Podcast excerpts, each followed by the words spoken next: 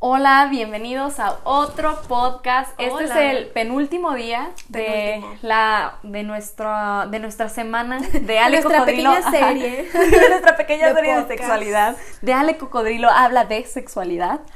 Eh, y el día de hoy creo que eh, creo que debería de poner un trigger warning.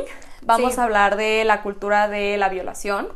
Vamos a hablar mucho sobre pues de violencia sexual. Entonces, si esto es algo que a ti te incomoda mucho o que no creas poder escuchar porque te dan como pues recuerdos o cualquier cosa, pues mejor Quítalo. sáltatelo. mejor sáltatelo. escuches. No lo escuches. eh, obviamente esto lo damos porque sabemos que a muchas mujeres y también hombres les afecta mucho esto. Sí. Entonces, pues sí, o sea, nada más como una advertencia. Como advertencia, sí. Sí, entonces para que les damos tres segundos.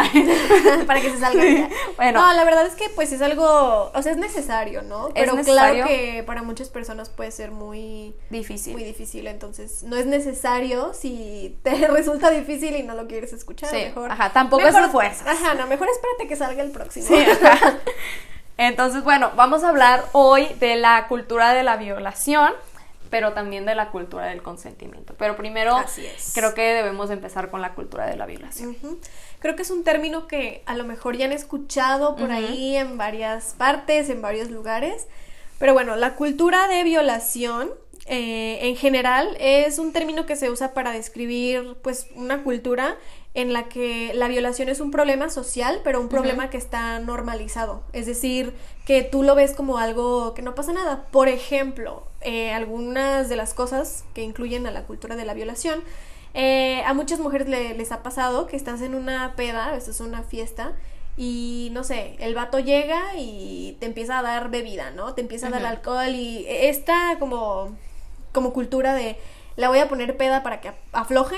Es cultura de violación. Ajá. Estas cosas están muy normalizadas en nuestra sociedad, pero eso no significa que estén bien y pues obviamente es algo que nos afecta, porque a fin de cuentas se hace con la intención de abusar sexualmente de las mujeres. También afecta a los hombres, claro, pero obviamente la cultura de violación está dirigida hacia las mujeres en esta sociedad Ajá. 100%. Eh, y bueno, yo quiero hablar un poco de cómo es que se inicia toda esta cultura de violación desde que somos pequeñas. Como creo que mencionábamos en el podcast de, de los ITS y el estigma, que cuando te enseñan acerca de la sexualidad, siempre te lo enseñan de forma preventiva. Nunca te lo enseñan desde el disfrute. Entonces, Claro. cuando te enseñan muchísimo de cuando justamente cuando empiezas yo creo a saber más de la sexualidad es cuando tu mamá te dice si a alguien te toca le dices no y vienes a contarme Eh, tú no te dejes te siempre tienes que estar súper cuidada porque algo te puede pasar Sí. o cuando empiezas a salir de fiestas tienes que cuidar tu bebida porque te puede pasar esto esto y esto y esto Ay, no, neta, a todos nos no, no, han no. dicho. O sea, estoy segurísima que a todas, todas, todas nos han dicho. Eh, pero también algo que a mí me repetían y me siguen repitiendo muchísimo es que, pues, si alguien que te va a agarrar, mejor que te mate en el momento a que te que violen. te violen, ¿no? Y eso nos hace sentir que la violación es como lo peor, lo peor que, te, puede, pasar.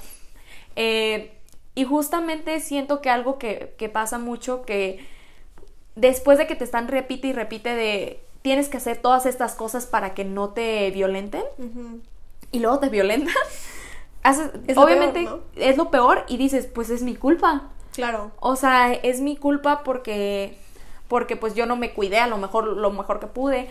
Me pasó esto, esto y esto. No es solamente creo que es el no es mi culpa, te lo pintan como, ah, la persona que, que, te, que abusó de ti te dijo muchas cosas como de que no le digas a nadie o tú ibas vestida de esta manera y no. O sea, o Sí. sea, obviamente eso afecta, pero viene también mucho de todas las cosas que tu mamá y tu papá te estuvieron diciendo Sí. desde chiquita que te puede pasar todo esto, tú tienes que prevenirte de esta manera y si te pasa, pues Claro, o sea, Valió. son, son los típicos comentarios de es que vean cómo iba vestida, es que a qué hora salió en la noche. ¿no? Como si realmente la violación o el abuso sexual fuera culpa de la persona que lo sufrió y fuera Sí, culpa sí, de la víctima. Y esto es algo que se ve mucho y que nos lo enseñan desde que estamos bien chiquitas porque cuando se trata de violación solamente hay dos posibilidades. O eres la víctima o eres una puta, ¿no? Sí. Y ojo, no estoy usando esta palabra como para denigrar a ninguna trabajadora sexual, simplemente eh, es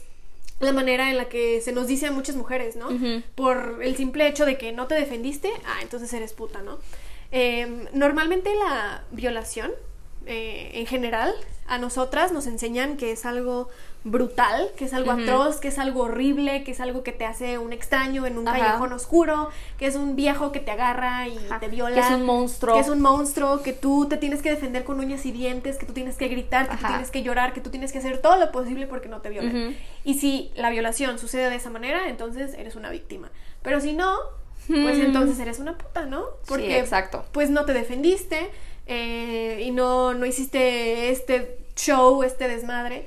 Cuando la realidad es que no tengo el porcentaje, ¿verdad? Pero muy pocas violaciones, muy pocos abusos sexuales suceden de esta manera. O sea, muy pocos abusos de que suceden, suceden. Ajá. Pero e- ese, ese típico miedo, ¿no? Que tienen las mamás de que no, es que te vas a subir al, al Uber y en la noche te va a hacer algo ese señor desconocido y tú tienes que gritar. No estoy diciendo que no pase porque desafortunadamente Sí, sí, pasa. pasa.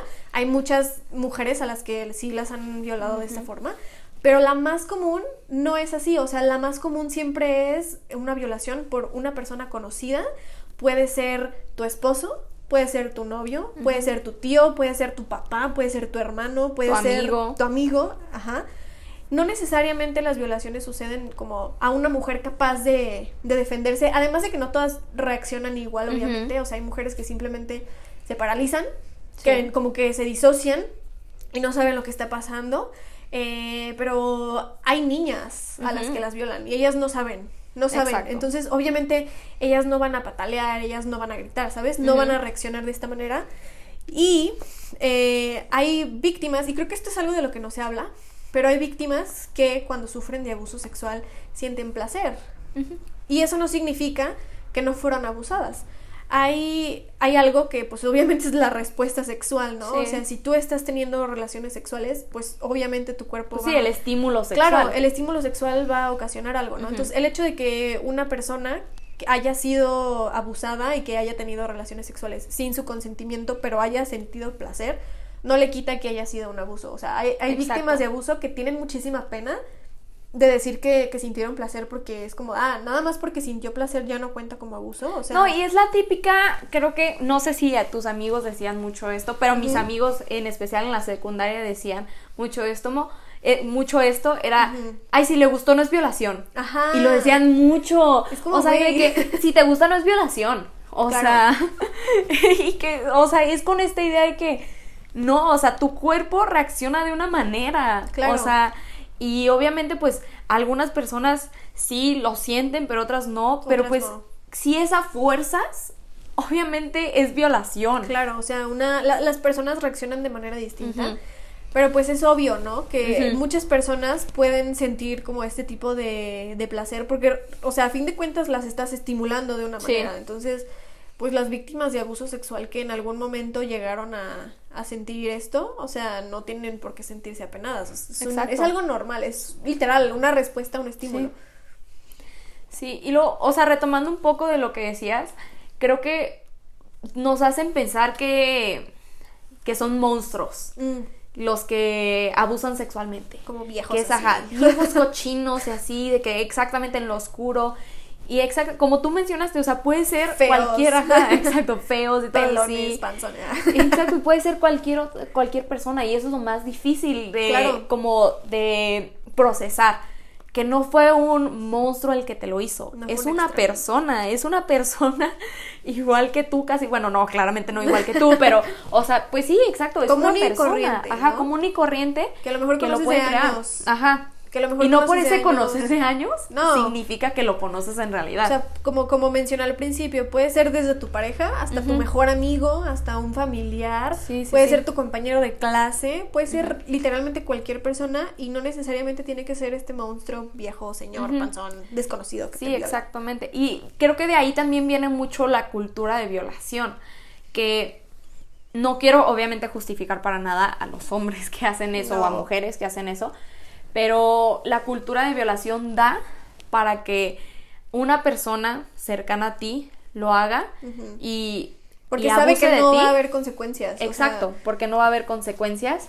porque o, dices, te puedes, te pones a pensar, ok, ¿cuántas personas han denunciado? No, pues, súper poquitas. ¿Y de cuántas de esas, de esas denuncias, cuántas personas han ido a la cárcel?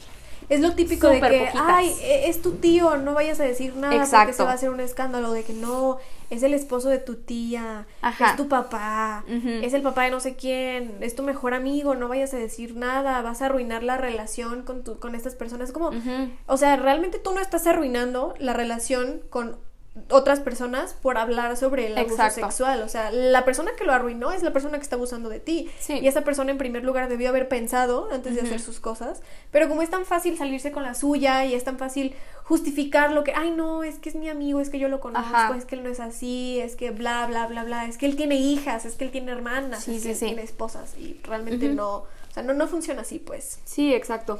Y creo que otro aspecto que quiero hablar mucho de esto es cómo, cómo el abuso sexual es súper complicado porque no siempre los hombres están, los hombres se dan cuenta que están abusando sexual. Sí. Y esto también, Pasa. como antes, pasa muchísimo e influye también lo de la cultura de violación, ¿no? Pero O ojo, sea, no, es, no es que estemos No, no es justificando. justificando, no, no, no. Porque luego, ay, Sí. es que no sabía que le estaba violando. No, Sí, no, no, no, no, no. O sea, obviamente, pero muchas personas en realidad no se dan cuenta. Sí, no, no se y dan es cuenta. mucho porque eh, tenemos todo este pensamiento de la mujer quiere, tiene que hacerlo porque, Porque sí. sí. Si insisto, lo va a terminar haciendo. Eso es violación Ajá, también. exacto. Y si, bueno, si, al- si estuvo insistiendo, pero después dijo que sí, de- decía que no, pero después dijo que sí, ah, pues entonces es sí. Cuando justamente no es, no, es consentimiento. O sea, obviamente si al principio dijo que no, es por Es algo. no. O sea, y es Claro. no. Y ahí es donde entra el consentimiento Ajá. y la cultura del consentimiento, ¿Qué? que es básicamente, en pocas palabras, digo, ahorita lo vamos a explicar más a fondo, pero en pocas palabras, si no es un sí, es un no. Y punto. Exacto. Eh, creo que lo, lo más esencial de saber del consentimiento, que si existe la cultura de la violación, la cultura del consentimiento es lo que nos va a salvar de ella, Claro. básicamente. Y es lo que no nos enseñan. O sea, yo Ajá. realmente no recuerdo haber tenido en ningún momento en toda mi escuela eh, primaria, secundaria, prepa, que me hayan hablado de la cultura del consentimiento. O sea, No, realmente yo. jamás. Sí, nunca se nos habla, pero ah, ¿cuántas veces se nos hablaron de la violencia sexual, Ah, sí. de la violación, del abuso sexual? Que no te vayan a Ajá, violar, exacto. mijita, no te vayan a hacer esto, no te vayan a hacer lo otro. Y bueno, o sea, les voy a platicar. Esto se los voy a leer, de hecho, de una lectura que nos dio Delia. Y que si alguno quiere. ah, Delia es nuestra maestra, si Delia, escuchado. ajá. de que ya lo mencionamos como 20 veces, pero bueno. De Delia es nuestra maestra. Delia es lo mejor de mi vida, me has cambiado todo. Pero bueno, o sea, Delia es nuestra maestra y bueno, y nos da este tipo de lecturas. Sí. Que si alguno de Muy ustedes lo quiere, me puede escribir en mensaje, o sea, ya sea en mi Instagram, eh, WhatsApp, en lo que quieran, y yo les paso las lecturas con mucho gusto. Pero bueno, ¿qué es el consentimiento? El consentimiento sexual se define como el acuerdo verbal o no verbal para participar en un acto sexual. Pero el Código Penal español hace referencia a la edad de consentimiento sexual y en su reforma del 2015 la elevó de los 13 a los 16 años. El término de consentimiento proviene de la palabra consenso, la cual significa acuerdo mutuo, una forma infalible de asegurar la igualdad. Y bueno, ¿por qué necesitamos el consentimiento? Porque desgraciadamente, perdonen, el sexo no consentido forma parte del día a día de nuestra cultura. Evidentemente. Ajá, con tal de combatir el sexo no consentido y acabar con la cultura de la violación, de- debemos ampliar y crear unas pautas precisas hacia la cultura del consentimiento. Así es. Y algo que yo, bueno, algo que yo veo también de esta lectura, hay como unos ejemplos de situaciones en las que no se está dando un consentimiento. O sea, el consentimiento tiene que ser explícito, ¿no? Sí. Y de hecho, justamente la, la lectura se llama La palabra más sexy es, ¿sí? Sí. Porque es, o sea, es lo único que a ti te da la seguridad de que la otra persona está de acuerdo con las prácticas sexuales. Entonces, por ejemplo, voy a leer voy a leer algunos ejemplos. Uno que dice, Estábamos teniendo sexo vaginal, de repente se detuvo y sin preguntar empezó a practicarme sexo anal, eso es violación. Una persona se acercó a mí en un concierto, me agarró la cara y me besó la boca. Bueno, eso no es violación porque no es una relación sexual, pero no hubo consentimiento ahí para un beso ni para ningún tipo de contacto. Me pidió que le hiciera una mamada y dije que no. Me lo siguió pidiendo, dijo por favor. No dejó de pedírmelo hasta que finalmente dije que sí y le hice una mamada. Eso sí es violación, porque estamos hablando de una relación sexual oral, pero a fin de cuentas es a fin de cuentas, perdón, es una relación sexual. Y a lo que voy con estos ejemplos es que, o sea, un, un, tal vez, un no sé, un no estoy segura, si tú tienes que insistir y tienes que decir, ándale, por favor, es que tengo muchas ganas. O sea, no, no, no va por ahí. Realmente, si la palabra o la respuesta inicial de la persona no es un sí, es un no. Y tú no tienes que estar insistiendo, ni tienes que estar ahí a, ver a qué hora pega y a ver cuándo, ¿no?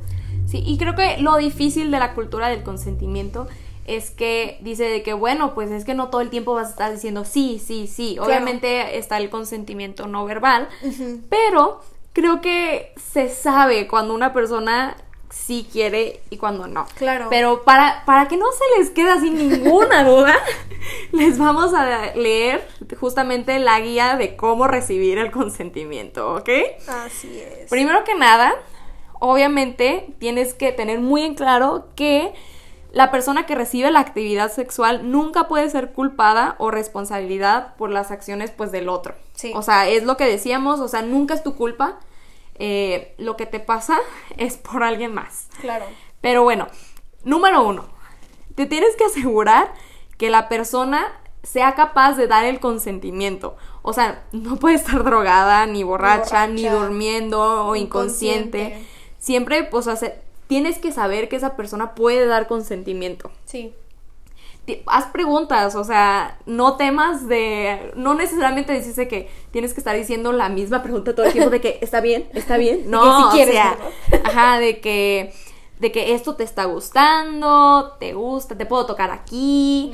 O sea, si la respuesta es no o es silencio o neutral, eh, cualquier cosa que no sea así, pues debes pues parar inmediatamente. Claro. También, o sea, como dice Diana, pues cualquier tipo de presión eh, para que la persona diga que sí, ahí ya es un no. ya no es un, ya no es consentimiento. Sí, no, no. Y bueno, y cada vez que se empiece una nueva relación sexual o algún tipo de actividad sexual, tienes que asegurarte de recibir el permiso otra vez, como lo del sexo vaginal al sexo anal. Siempre tienes que preguntar. Siempre. Y obviamente lo más esencial que pues justamente con esto de si me está dando consentimiento o no, si no me dice el sí, tienes que prestar atención. O sea, tienes que prestar atención a las expresiones físicas y verbales. Eh, si le está doliendo, si no, o sea, si le está gustando, las molestias, y también espera también recibir un sí. O sea, lo más principal es el sí. Claro. Pero obviamente te damos como estos tips para que sepas si, si es consentimiento o no. Sí, y por ejemplo, eso que dice del, del consentimiento no verbal, porque luego hay muchas personas, hay, hay, como diferentes situaciones, ¿no? Obviamente no todo es igual, esto es en, en general lo que sí se tiene que tomar en cuenta, pero hay veces en las que dices, ay no, pues es que yo ya llevo tres años con mi novio, cada vez que tenemos relaciones sexuales me tiene que preguntar si sí quiero o yo le tengo que preguntar si sí quiero. Realmente el consentimiento explícito y verbal se tiene que hacer sí o sí siempre que se tiene una práctica nueva. Por ejemplo, si es la primera vez que van a tener relaciones sexuales o si es la primera vez que van a tener relaciones sexuales anales o lo que sea, siempre tiene que haber un consentimiento explícito. Obviamente, ya conforme va avanzando la relación entre esas dos personas, se decide si va a continuar siendo explícito o como dice Ale, hay maneras de darte cuenta que la otra persona sí quiere. O sea, si una persona de la relación inicia como el, el acto sexual y la otra lo sigue y los dos están como de acuerdo, claro que no hay necesidad de detenerse y decir, oye, si quieres tener relaciones sexuales conmigo cada vez específicamente, pero estamos hablando ya de relaciones en las que ya hubo un acuerdo mutuo, en la que ya hubo, o sea, ya se pusieron como pautas, ya se pusieron reglas, ya hubo un consentimiento explícito y son prácticas que no son nuevas, o sea, son prácticas que ya se han hecho constantemente, o sea, no, es como que vayas a estarle preguntando a tu novia con la que llevas, o sea, no es como que yo le digo a mi novio, ¿no? oye, sí, seguro, ¿estás seguro que tienes tener relaciones sexuales? No, o sea, es una cosa que se va dando y que tú vas poniendo tus pautas y que tú vas viendo. Pero obviamente, si tú ya has tenido sexo con esa persona o ya has hecho cualquier cosa con esa persona y un día te dice, ¿sabes que no estoy a gusto? O sabes que como que te hace a un lado, ah, como que dice, no tengo ganas hoy o te hace a un lado, ahí sí tienes que obviamente respetar, ¿no? O sea, cuando ves que esa persona no quiere tener ningún tipo de contacto sexual, entonces ahí sí hay que detenerse y no insistir ni preguntarle nada. Y es como de, ah, ok, pues sí, respeto tu decisión y pues, cuando quieras me dices. sí, exacto. Creo que, o sea, la clave de aquí es comunicar. Comunicarse, o sea eh, es esencial, no importa si no es como algo formal o no, siempre, siempre tienes que tener en claro hasta dónde sí y hasta dónde no. Sí, por eso es importante, pues, cada quien poner sus reglas, cada quien establecer que sí está bien, que no está bien. Sí, exacto. Cada vez que se vaya a hacer algo nuevo, preguntar. O hablarlo antes de, ¿no? Como dar la idea y si la otra persona dice que no, pues no pasa nada. Sí. Y, o sea, fun fact, de hecho, en el BDSM es donde más consentimiento hay. Mm. O sea, bueno, si no saben qué es BDSM, es la práctica pues sexual del dominante o de sumiso o también como pues de, de masoquismo o Sí, tiene como diferentes siglas, o sea, el BDSM cada uno da a diferentes siglas. Creo que B es bondage y luego D, ay, no me acuerdo qué Submission. Submission. de que es domina, no, es bondage, dominación, sumisión, sadismo y masoquismo. Entonces, eso es lo que significa. Sí, entonces, o sea, justamente en estas prácticas que las vemos tan violentas, hay donde es donde hay más consentimiento, porque, o sea, se, se, habla tanto de esto, de, ¿sabes qué? ¿Qué es lo que te gusta? ¿Hasta dónde? Esta es la palabra clave. La palabra segura. Sí, ajá, la, palabra, segura, más bien. Eh, es donde más se crea toda esta cultura de consentimiento, porque, pues, obviamente, por ser algo que, que mucha gente lo ve como mal o, o, pues, porque es muy violento a veces. Pero obviamente se tiene. Sí, no necesariamente. Sí, no, porque pues justamente por el BDSM, porque son diferentes siglas y es todo un paraguas de cosas que pasan, no necesariamente es violento, pero pues se cree que es violento. Eh, entonces, por eso hay tanto consentimiento y uno pensaría que en realidad no, porque pues eso es lo que nos llevan creando. Hay gente que hasta firma contratos, según yo. Ajá, sí, sí, sí son cosas que se hablan de que esto está permitido, esto no está permitido, eh, esto se puede hacer, esta es nuestra palabra segura, si en algún momento yo me siento como incómodo o incómoda con esto, te puedo decir la palabra y ya, ¿no? Todo se detiene. Entonces, sí, o sea, realmente es una de las cosas que decimos, ay, ¿qué es eso, no? Qué raro o qué violento. Pero no, no necesariamente es violento y no necesariamente es, Eh, sin estar consensuado, vaya. O sea, todo es súper consensuado, y está súper controlado. Sí, a mí se me hizo súper interesante aprender eso porque, porque obviamente yo lo pensaba como, uy, súper violento. No, no, no, exactamente esto. O sea, hay un buen de Ajá. Golpes, sangre, látex. no. Pero pues no, o sea, la verdad, o sea, hay muchísimo consentimiento dentro del BDSM. Porque de hecho aprendemos, ¿no? En nuestra clase sobre él. Ay, Delia. Delia. Muchos temas, muchos temas. Sí, sí, sí.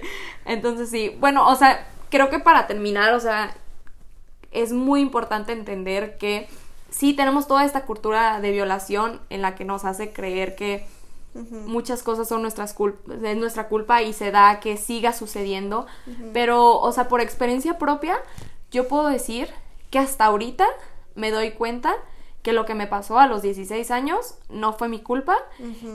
Y también logro entender por qué no lo he superado. O sea, porque siempre sigue, sigue volviendo a mí. Ajá, porque sigue presente. Y es por esto mismo, porque se me dijo que desde chiquita era lo peor que me podía pasar. Y justamente cuando me pasó que no llegó a ser una violación, fue un abuso, pero pasó. Yo sentía que era lo peor que me había pasado y que me marcó de una manera increíble. Cuando en realidad no. o sea, es algo que te pasa, sí. que obviamente lo puedes superar, que es algo súper doloroso, que nadie te quita eso, pero, o sea, puedes seguir adelante, puedes tener una vida y que no es tu culpa y nunca, nunca va a ser tu culpa no importa cómo estés vestida, no importa la situación en la que estabas, no importa que no hayas luchado como siempre te estuvieron diciendo que lucharas, nunca, nunca es tu culpa. Sí, exacto. Sí, o sea, y la verdad sí está muy feo que muchas de nosotras nos sentimos pues identificadas con estos temas. Eh, yo también, o sea, hace muchos años, ¿no? Tuve una situación así y al darte cuenta como de toda esta información dices, ok, es que no fue mi culpa y no hay nada que yo pude haber hecho para que no lo hicieran. O sea, así es como, pues desafortunadamente muchas personas reaccionan y no porque sean así, sino porque es la cultura en la que hemos crecido y la cultura que nos enseña que pues no pasa nada y lo normalizan cuando realmente pues sí, eh, o sea, pues le haces muchísimo daño a la víctima y a la persona que lo está sufriendo. Sí. Entonces, o sea, como para finalizar y para terminar esto es, sí existe la cultura de la violación, sí es una de las cosas más pesadas de nuestra sociedad, que más marcan a mujeres y también a hombres. Pero existe esta pequeña luz que va a ir creciendo poco a poco, que es la cultura del consentimiento, que todos tenemos que aprender y creo que debería de ser súper importante de aprenderlo desde chiquitos. Claro. Entonces sí, bueno, pues muchísimas gracias por escucharnos. No sé si quieras agregar algo. Pues lo único que me gustaría agregar es lo de no es tu culpa. O sea, realmente creo que es con lo que se tienen que quedar la mayoría de las personas. Si tú sufriste una situación de abuso y te sientes mal, o sea, no, no fue tu culpa. Es 100% culpa de la persona y del agresor. Entonces no hay que... Pues yo sé que es difícil, ¿no? Pero el atormentarse con eso es todavía peor. Sí, sí, sí. Creo que bueno, a mí me ayudó mucho para saber que no es mi culpa, sí. que aprender todo esto, ¿sabes? de que de la cultura de violación. Entonces, ajá, ojalá que si a ti te pasó algo y, y no, o todavía, todavía estás como muy dentro de ese dolor, espero que este podcast te haya ayudado por lo menos tantito, o sea, por lo menos un poquito, poquito. como para entender y seguir sanando como a mí me ayudó a sanar, la verdad. Así es, no es su culpa. No, y se repite, no es tu culpa. Bueno, muchísimas gracias. Nos vemos mañana para, el, último. último podcast muy emocionante. Adiós. Bye.